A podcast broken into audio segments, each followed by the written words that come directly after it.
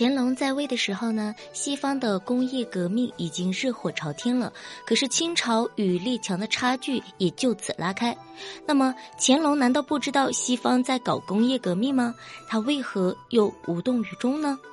在公元一七三五年，爱新觉罗弘历继位，是为乾隆帝。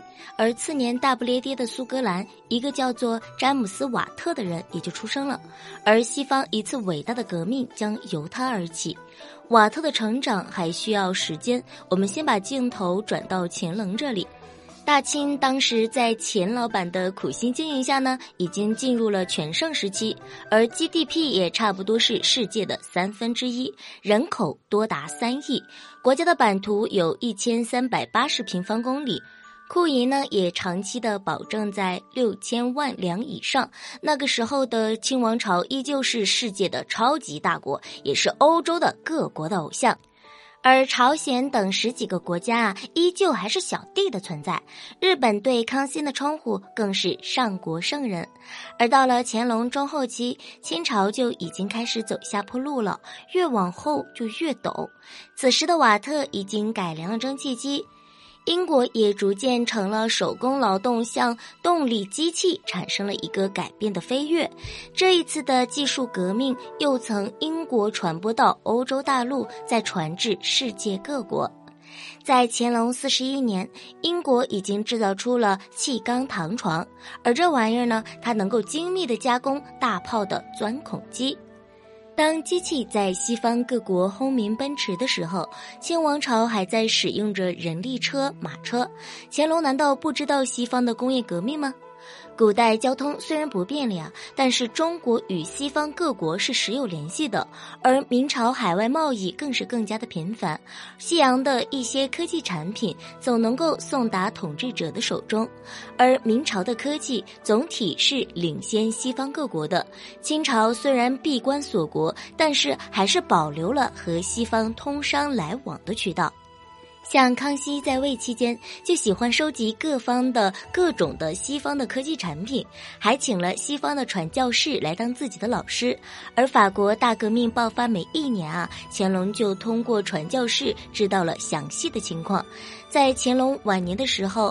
马格尔尼在访华的时候，已经把工业革命的先进成果明晃晃地摆在了乾隆的眼前，所以呢，他肯定是知道西方革命的事儿，可是他又为何无动于衷呢？英国因工业革命而大大的提高了生产的效率，只是啊，东西生产的太多了，又该卖给谁呢？他们觉得清朝有着巨大的市场，可当时清朝却是闭关锁国，英国呢也只好派马格尔尼来进行访华。马格尔尼他们到了避暑山庄，给乾隆祝寿，想趁机展现一下英国革命的成果。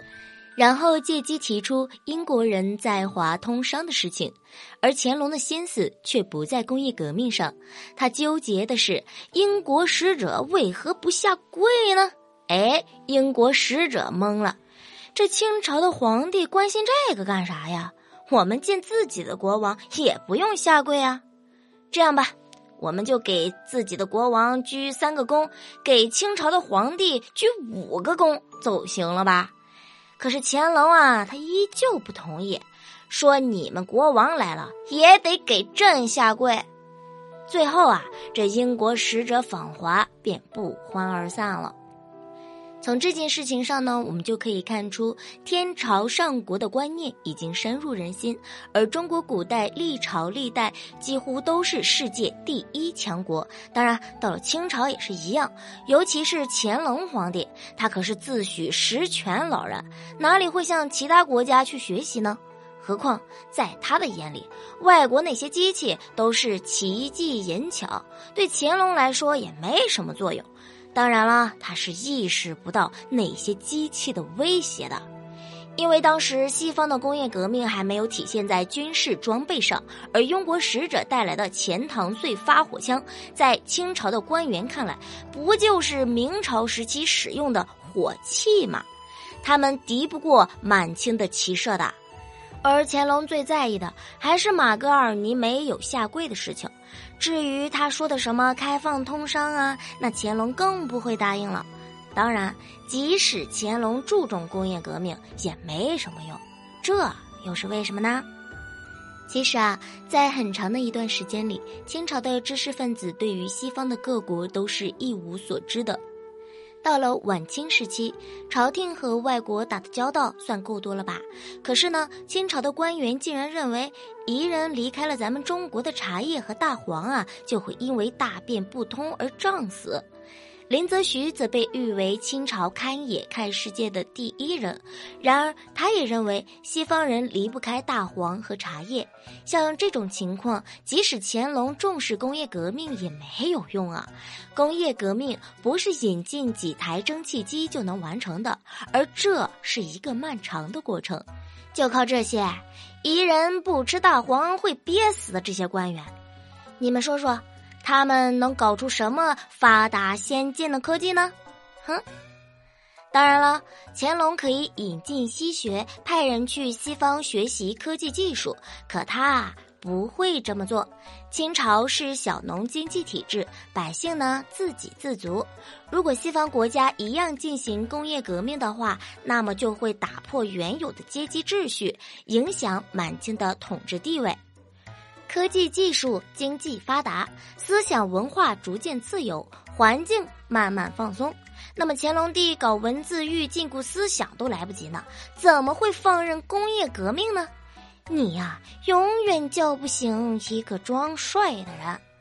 为了巩固满清王朝的统治，乾隆选择了无视工业革命的成果。而之后呢，西方国家也不断的发展。当他们疯狂的制造出枪炮、军舰的时候，清王朝的统治者不是在祝寿，就是在宫斗。此消彼长下，清朝也就孱弱不堪了。马嘎尔尼离去过后的四十多年，西方列强的军舰大炮就已经指在了满清的脑门上。如果此时乾隆在世，还敢不敢让他们三跪九叩呢？好了，下期节目见喽。